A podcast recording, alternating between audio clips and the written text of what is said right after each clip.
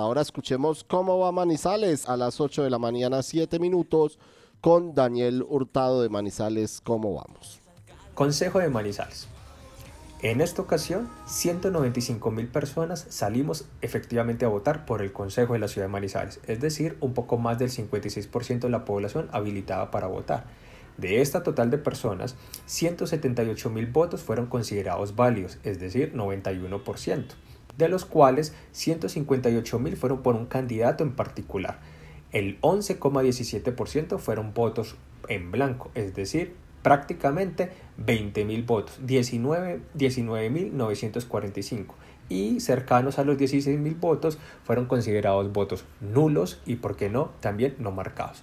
Recordemos, el Consejo de la Ciudad de Manizales está conformado por 19 curules, que en esta ocasión van a ser ocupadas por 11 concejales que efectivamente son nuevos en la corporación o no estaban en este momento dentro de ella, de los cuales 8 repetirán curul en la vigencia que continúa.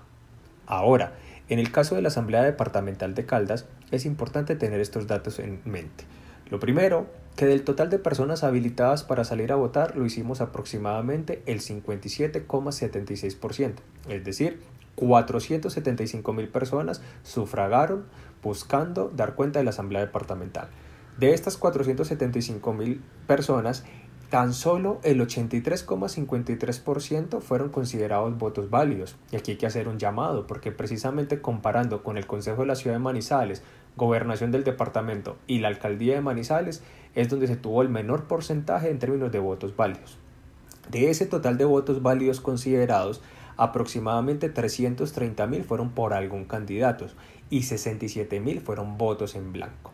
La cifra de nulos y no marcados de hecho supera la cantidad de votos en blanco, porque está cercano a los 78 mil votos en el departamento.